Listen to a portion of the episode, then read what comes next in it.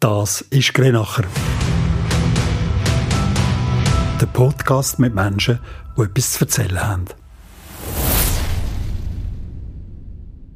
Vor ein paar Wochen stellten in der Schweiz die beiden jungen Alessio Poriciello und Chantal Ayer quasi im Alleingang ein Fest der Bürgerprojekte auf dem Sisslefeld auf die Beine. Im Steiner Saalbau und auf der Schweizer Seite der längsten Holzbrücke Europas zwischen Bad Säckingen und Stein suchten die Initianten von Mitwirkungsprojekten auf der größten Industriebrache der Nordwestschweiz den Dialog mit der Bevölkerung. Auch mit Mitwirkenden aus Bad Säckingen. Dialog ist auch das Thema einer jungen Frau aus Bad Säckingen, die zusammen mit zwei Schulkollegen des Scheffel-Gymnasiums einen Podcast lanciert hat. Grüezi, Katharina Balschet. Hi, Christoph. Gesellschaftlich relevante Themen in einem Dialog zwischen zwei Generationen, so beschreibst du, Katharina, zusammen mit den Mitschülern Julius Bechtold und Pia Klingert von der 12. Klasse am Scheffel-Gymnasium den Inhalt eures Podcasts mit dem Titel Freier Fall. In der ersten Episode mit zwei Lehrern eures Gymnasiums ging es generationenübergreifend zwischen Jung und Alt um die Frage, wie retten wir das Klima? Und, Katharina, habt ihr eine Lösung gefunden? Wir haben keine Endlösung gefunden, natürlich nicht. Es gibt viele Lösungen für die Klimakrise. Was wir vor allem im Podcast gemacht haben, ist so über alles ein bisschen gesprochen und vor allem aber auch versucht darüber zu reden, dass Klimaschutz nicht unbedingt was Negatives ist, äh, voller Verbote, sondern wir haben versucht darüber zu reden, wie positiv alles sein könnte, wie schön es wäre, in einer klimafreundlichen Welt zu leben. Und ich finde, das ist eben schon ein wichtiger Schritt äh, in Richtung Klimaschutz, wenn Menschen klar wird, dass es total schön wäre, eben in einer klimafreundlichen Welt zu leben, weil wir so auch äh, von den einzelnen Leuten in der Bevölkerung einfach diesen Willen mehr haben, mitzumachen. Was mir besonders gut gefallen hat, ist wirklich diese positive Grundstimmung in diesem äh, Podcast. Ist es das, das Rezept der Zukunft mit Zuversicht? Also ich finde, das ist auf jeden Fall eine sehr, sehr gute Sache. Also man sollte viel über die positiven äh, Dinge an der Klimakrise reden, also am, äh, am klimafreundlichen Verhalten weil einem das ganz viele Türen öffnet. Also es wäre natürlich total stressfrei, wenn man kein Auto haben müsste, sondern mit dem ÖPNV fahren könnte und so viel mehr. Also ich finde, das ist auf jeden Fall eine Sache, die mehr ins Bewusstsein der Menschen kommen sollte, damit eben mehr Leute auch Lust haben auf Klimaschutz. Weil klar, es sind, also Politik ist sehr, sehr wichtig, aber es ist auch wichtig, dass die Menschen einzeln was tun und dadurch, dass man eben die positiven Sachen hervorhebt, dann gibt es auch mehr Willen in der Bevölkerung, da mitzumachen. Was mir äh, an dir eigentlich gefällt, so als junge Frau, ist, dass du unheimlich aktiv bist. Also in dieser Fridays for Future Ortsgruppe bist du dabei. Ein Teil der Sommerferien habe ich gehört in der Schülerakademie, wo es auch ums Thema Klima und Gesundheit ging, glaube ich.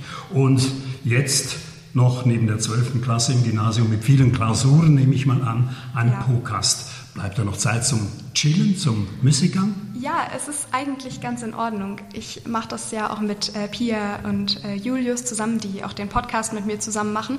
Das heißt, wir organisieren schon viele Sachen, aber wir machen das auch immer alles zusammen. Und dadurch verbringe ich auch total viel Zeit mit meinen Freunden. Und man hat schon auch noch Zeit außerhalb, was zu machen. Also klar, es ist sehr voll. Jetzt kommt doch die Klausurenphase langsam. Aber wir bleiben da auf jeden Fall dabei. Das macht alles total viel Spaß. Und also ich äh, also mir persönlich hilft es total, so was gegen Klimakrise zu tun, auch in meinem privaten Leben, um einfach auch damit klarzukommen, dass äh, wir diese Klimakrise haben. Also mir hilft es total, einfach aktiv dagegen zu arbeiten und nicht so nichtstuend daneben zu sitzen und zu sehen, wie ähm, schlimme Dinge passieren. Deswegen bin ich da lieber aktiv. Trotz alledem, und das klingt ja auch ein bisschen in eurem Podcast nochmal, freier Fall, überall erhältlich, wo es eigentlich Podcasts gibt. Genau, hört in rein. Eurem, genau, in eurem Podcast äh, klingt das ja auch ein bisschen an, dass da nicht alle mitziehen. Und ich habe eigentlich auch das Gefühl, dass die Schülerschaft heute ein bisschen weniger politisch ist, als das vielleicht in früheren Jahren war. Das weiß ich nicht. Also zum Beispiel an unserer Schule beobachte ich, dass schon viele zu unseren Demos auch kommen und die kommen auch gerne und ich habe das so richtig gespürt letztes Mal bei der Demo am 15. September, dass die Leute, die da waren, auch richtig dahinter standen. Die waren wirklich voll dabei. Man hat das richtig an ihren Blicken auch gesehen, dass sie den Reden zuhören, wirklich dahinter stehen, was die Menschen sagen. Und klar, es gibt auch einen großen Teil unpolitischer Jugendliche und vielleicht ist das aber auch eine Sache, dass gerade so Klimakrise eines der wichtigsten Themen unserer Zeit gerade hm, so unangenehm behaftet ist. Also viele Menschen denken ungern darüber nach. Es ist halt einfach ein unangenehmes Thema, klar. Und ich glaube, gerade da sollte man aber ansetzen und darüber reden, dass man wirklich tolle Sachen machen kann, wenn man klimafreundlich lebt. Deswegen würde ich sagen, dass das auf jeden Fall ein Schritt ist, da die Leute politischer zu machen, weil darüber geredet wird ja viel, aber man redet immer nur über die negativen Sachen. Und wir haben auch mal eine Umfrage hier an der Schule gemacht und äh, die haben gesagt, dass äh, also viele Menschen haben angegeben, dass sie sich eben hilflos fühlen angesichts der Klimakrise, weil sie eben nicht wissen, was genau sie tun sollen. Was mir ja auch imponiert hat in eurem Podcast, das war, glaube ich, die Idee oder der Input eines Lehrers äh, mit dieser Seilbahn. Ja. Nun gibt es ja, das finde ich ein, eine ganz tolle Idee eigentlich, um äh, kleine Mobilität sicherzustellen. Es gibt ja da eigentlich auch eine Idee äh, mhm. zwischen Bad Säckingen und, und dem Sislerfeld. Dieses, ja. äh, dieses große Feld, das ja. da mal überbaut werden soll. Weil man sich ja überlegt, müssen dann die Leute, die äh, beispielsweise aus Deutschland da arbeiten in der Schweiz, müssen die mit dem Verkehr oder mit einem eigenen Fahrzeug oder Fahrrad, müssen die da direkt vor Ort kommen? Oder kann man möglicherweise auch über den Rhein so eine kleine Seilbahn machen? Die wäre ja auch sonst eigentlich noch ganz, noch ganz toll. Ja, klar. Hm? Also ich fand das auch total interessant, da ein bisschen zu träumen, was man alles machen könnte. Gerade so Seilbahn, ich kenne mich mit dem Thema persönlich nicht so gut aus, aber Herr Faller hat da auf jeden Fall auch Expertise, der hat sich das auch angeguckt. Und klar, es ist eine super gute Idee, um eben auch Autos einzuschränken, wenn man mehr mit der Seilbahn zum Beispiel irgendwo hinfahren kann. Gerade ich zum Beispiel wohne in Rickenbach, also nicht in Säckingen, sondern noch mal weiter oben. Und äh, mir würde es das Leben schon erleichtern, wenn es da ein bisschen mehr Anbindung gäbe, als wenn ich einfacher nach Hause kommen könnte. Äh, von Rickenbach nach Säckingen. Das finde ich auch super, klar. Das wäre und zwischen Schweiz und Deutschland auch klar. Gute Idee. Ja, ja. Genau. Da sind wir eigentlich schon beim Lokalen. Und ich meine, äh, ohne jetzt das abwerten zu wollen, aber Klimaschutz ist ja so eine wirklich, ist es auch, eine globale Geschichte. Ja. Aber es fängt ja eigentlich im Lokalen an. Ja. Hast du da einen Ansatz? Ich bin da total bei dir. Lokal ist sehr, sehr wichtig. Äh, ich bin aber auch bei Fridays for Future, wo es sehr viel darum geht, dass auch politisch was getan wird. Also ich würde nicht sagen, dass das Lokale anfängt, sondern es muss immer beides passieren gleichzeitig. Die Politik muss Rahmenbedingungen schaffen, damit lokal was passieren kann. Und klar, hier lokal gibt es äh, ganz viele verschiedene Ansätze. Wir machen zum Beispiel, also wir arbeiten gerade mit der Stadt zusammen daran, dass äh, PV-Anlagen auf, auf das Schuldach kommen. Also sowas kann man machen. Äh, Fahrradwege. Dann gibt es natürlich auch noch die Idee, das ist noch in weiterer Ferne, aber es gab hier auch die Idee, äh, Wärme aus dem Rhein zu nutzen für die Wärmeversorgung, zum Beispiel in Obersäcking ähm, das Projekt. Äh, weiß ich nicht, ob das wirklich verwirklicht wird, aber das ist natürlich auch eine Idee, weil der Rhein ist ja auch eine super Wärmequelle. Also hier gibt es super viele Möglichkeiten, was zu machen, aber die Politik ist trotzdem ein Aspekt, den man nicht vergessen darf, weil selbst wenn wir hier alles geben, uns vegan ernähren und alles tun, äh, kriegen wir die Klimakrise trotzdem nicht in den Griff, weil wir hier in Deutschland nicht die Möglichkeit haben, klimafreundlich zu leben, sodass wir den CO2-Ausstoß hätten, den wir brauchen. Lass uns mal noch vielleicht einen Blick über den Rhein werfen. Ja. Hm? Du wohnst in Reckenbach, hast du mhm. gesagt, gehst hier in Säckingen äh, zur Schule. Da auf der mhm. anderen Seite ist ein Nachbar. Spielt das eine Rolle in diesen ganzen Überlegungen? Hm, ich weiß es nicht. Also wir sind, wir waren einmal in Kontakt mit äh, Schweizern aus Aargau, also auch jungen Menschen, die dort den Klimastreik auch organisieren.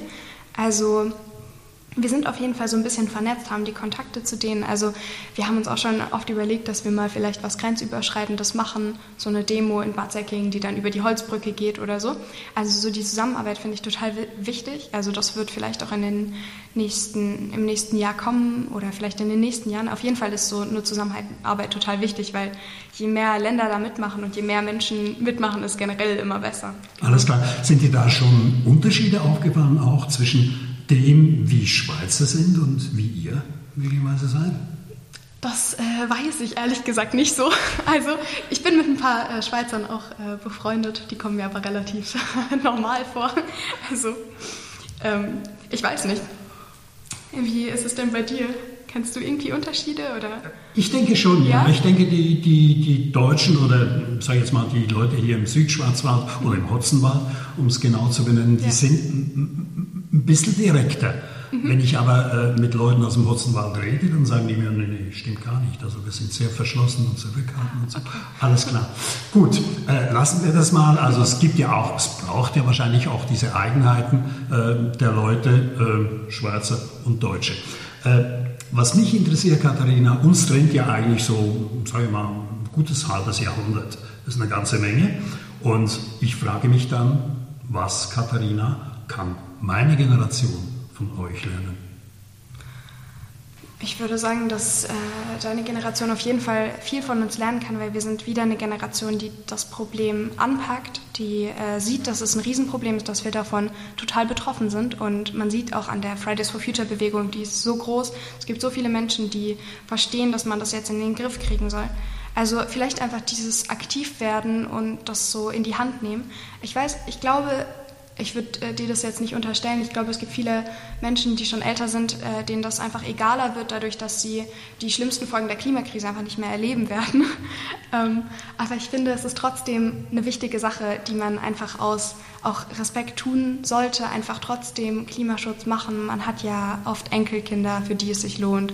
Und einfach nicht so dieses Denken zu haben, nach mir die Sinnflut, sondern versuchen noch, das einfach zu packen, in den Griff zu kriegen.